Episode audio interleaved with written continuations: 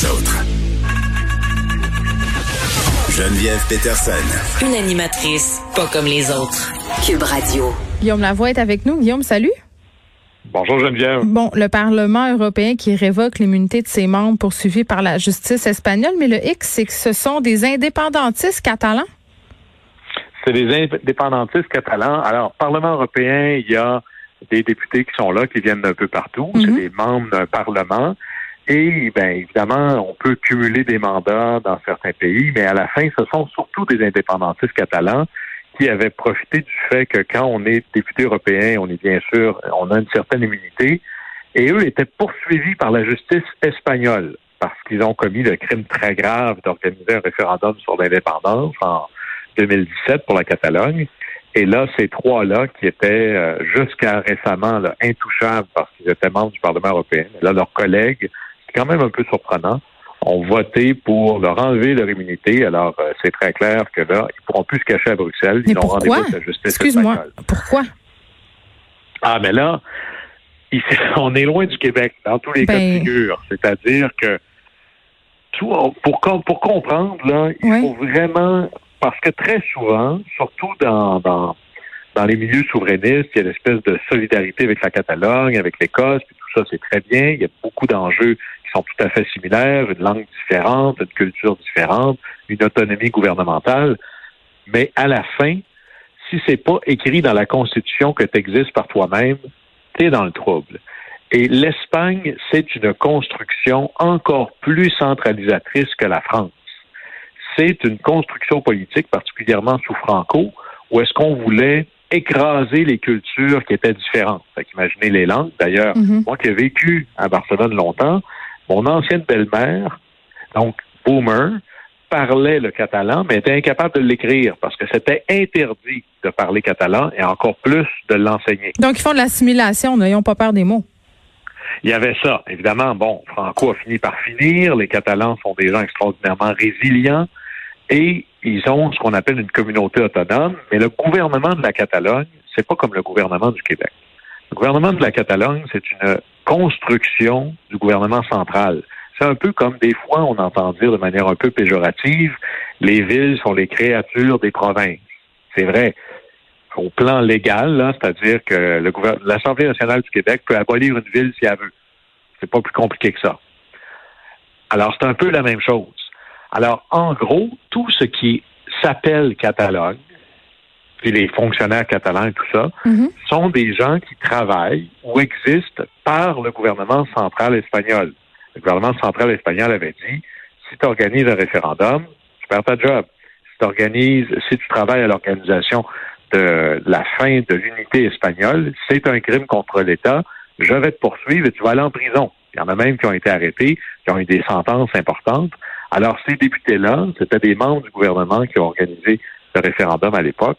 Et bien là, maintenant, ils vont devoir faire face à la justice espagnole. Ça fait prendre conscience à quel point l'Espagne est un pays centralisé. Il y a de la dévolution, mais c'est pas la même chose qu'au Canada.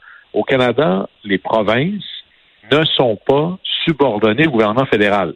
C'est pas un enjeu de les, les provinces canadiennes, c'est pas des créatures du gouvernement fédéral. Il y en a qui, qui l'oublient à Ottawa, mais il y a la Constitution, il y a le gouvernement fédéral d'un côté, et son équivalent au même niveau constitutionnel, c'est les provinces. Il n'y en a pas un qui est le patron de l'autre. En Espagne, c'est pas comme ça. Évidemment, la vue d'un mouvement euh, souverainiste, indépendantiste à Madrid est extraordinairement négative. Il y a un réflexe unificateur très, très, très fort. Et là, ben, à la fin, quand il y a une bataille ultime, c'est le plus fort des deux qui gagne. C'est un peu ça qu'on voit présentement en Espagne. Mais c'est probablement le, une leçon là-dedans sur, euh, la, je dirais, la glorification par les termes. Hein, aux États-Unis, des fois, j'en entends mm. regardez, aux États-Unis, ils ont des États. Hein, c'est l'État du Texas, c'est l'État de New York. Euh, si vous allez au Mexique, c'est des États aussi. Mais par exemple, l'État de Jalisco, c'est l'État libre et indépendant de Jalisco. C'est ça le vrai nom là, de, de l'État. Mais à la fin, c'est vrai que comparé à ça, province. Euh, ça, fait pic-pic un, peu. Ça fait provincial, comme mhm. quand Bernard Landry le disait, quelque chose comme d'espèce de, de, junior. Mais quand on regarde les vrais pouvoirs d'une province, surtout comme le Québec, on est probablement dans les États non souverains qui ont le plus de pouvoir au monde, à l'exception peut-être de la Belgique, mais qui est mm. tellement compliqué que la Belgique est quasiment un pays uniquement sur papier, là, à ce point-ci. Mais vraiment, alors, laissons-nous pas prendre par les mots, mais euh, lorsqu'on regarde véritablement le, statut constitutionnel de la Catalogne, mm. on dit, oups, ça ressemble à la ville de Laval, euh, au plan constitutionnel. Et puis là, ben, lorsque l'État central débarque, ben, si tu n'as pas la Constitution pour te tenir, tu es à la merci des volontés politiques des uns et des autres.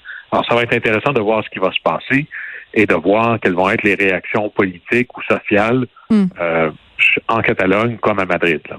Bon, hier, je parlais avec la juge euh, Nicole Gibault du procès euh, contre, en fait, euh, Derek Chauvin, qui est ce policier mis en accusation au criminel dans le cadre de la mort de George Floyd.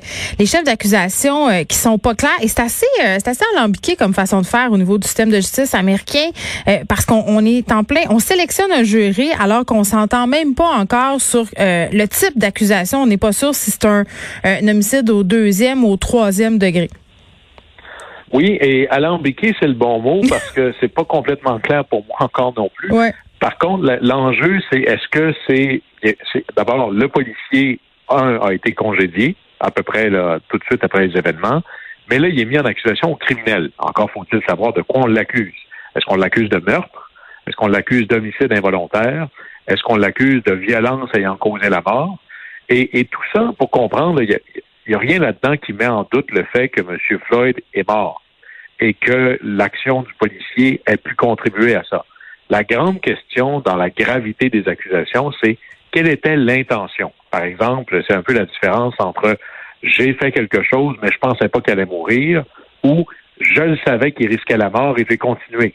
Et là, si tu as eu le genou sur le cou de quelqu'un pendant neuf minutes, et c'est à peu près ça les faits mm-hmm. incontestables, mais ben là, probablement que ça va être l'enjeu de est-ce que je dois démontrer l'intention pour le déclarer coupable ou non. Et là, c'est ça le, genre d'accusation qui va se jouer. D'ailleurs, dans la défense de, l'ancien officier Chauvin, c'est assez hmm. euh, extraordinaire de dire, ben, on pense qu'il n'est pas responsable parce que euh, la victime, M. Floyd, était probablement intoxiqué au fentanyl. Wow!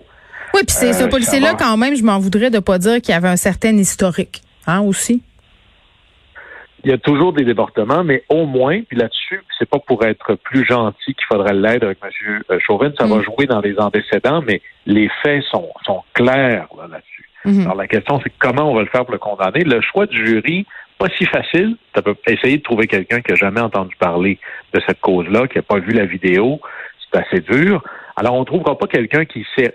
Le jury idéal serait quelqu'un qui n'a aucune idée de la cause et qui va faire son idée que sur la base des faits, des témoignages qu'il va découvrir. Si on trouve pas ça, il faut trouver quelqu'un qui, même s'il a entendu parler de la chose, est capable de convaincre les deux parties que même si j'en ai entendu parler, je vais être capable de me faire une tête sur la base uniquement de ce qu'on va me présenter devant moi en preuve devant le tribunal. Et c'est ça qui va être intéressant, mais là, il y a, un risque dans ce projet-là, dans ce procès-là. Et là, repenser à 1992. Là, je sais que je reviens à autrefois jadis, là, 1992, j'avais 10 ans. Excuse. Ah, alors, écoute-moi, là. Écoute-moi, ma jeune Geneviève, tu vas voir. Alors, il y avait quatre policiers. Enseigne-moi la euh, vie.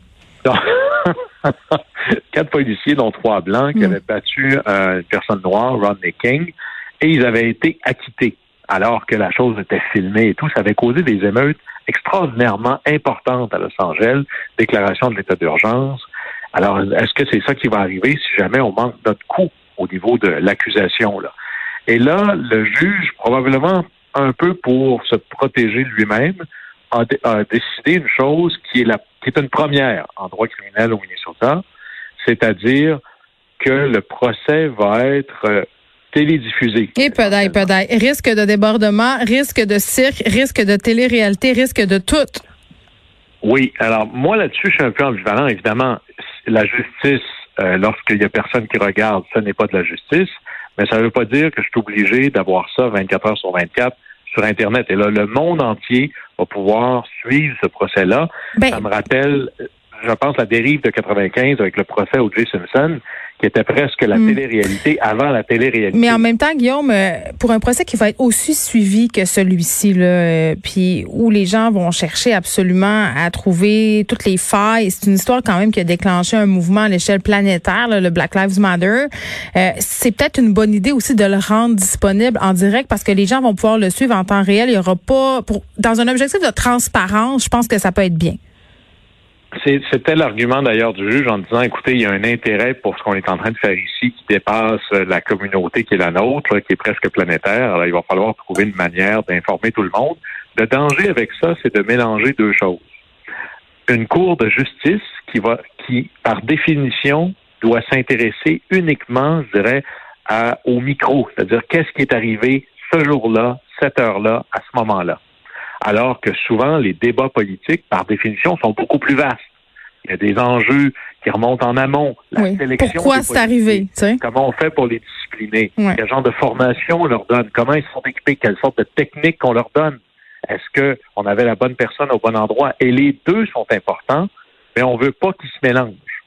Dans une cour de justice, il faut pouvoir traiter, parce qu'il y a quelqu'un qui va probablement aller en prison à ce moment-ci, faut pouvoir traiter de faits démontrables, prouvables, indépendamment du reste. N'oubliez pas que la déesse de la justice a les yeux bandés pour ne regarder que, ou pour prendre acte que ce qu'on lui présente devant elle. Et pour être un peu, on voudrait pas qu'une cour de justice devienne un tribunal populaire. Mais ceci étant, la cause de M. Floyd et la tragédie de M. Floyd a déjà commencé à donner lieu à des tentatives de réforme politique. D'ailleurs, mm-hmm. il y a un projet de loi qui vient juste de passer la, la Chambre qui va essentiellement vous dirais, changer un peu le fardeau de la preuve. C'est-à-dire faciliter les recours contre les abus policiers en rendant un standard pour condamner beaucoup plus bas. Euh, limiter ce qu'on appelle l'immunité des policiers dans les, dans les cours civiles. Donc, les policiers ayant peut-être l'idée, c'est si les policiers ont un peu plus peur de se faire poursuivre, peut-être qu'ils vont y aller un peu plus mollo. Puis surtout de créer une espèce de registre national pour documenter tous les faits d'agissement, de profilage racial, d'intervention violente, exagérée, parce qu'on ne peut pas soit bien légiférer ou régler un problème si on ne le connaît que de manière anecdotique. Oui, il y a des cas, mais il y en a combien? Ils sont où? Depuis quand? Comment ça évolue? Est-ce qu'il y en a moins que l'année passée? Est-ce qu'il y en a plus qu'il y a dix ans? C'est ça qu'on veut pouvoir vérifier. Alors là, ça a passé à la Chambre. Mm. On va voir si ça va aller au Sénat. Mais à la fin, il y a des enjeux de recrutement, des enjeux de formation, des agents de des agents de police, ce ne sont pas que des gens pour imposer, je dirais, la violence légitime de l'État. C'est aussi, et ça doit être, des agents de mitigation sociale. Mais ça, ça prend des fois un peu plus de jugeote. Et dans le feu de l'action, si c'est pas ancré dans la formation de départ, c'est souvent ce qu'on oublie. Merci. À demain, Guillaume. Mon plaisir.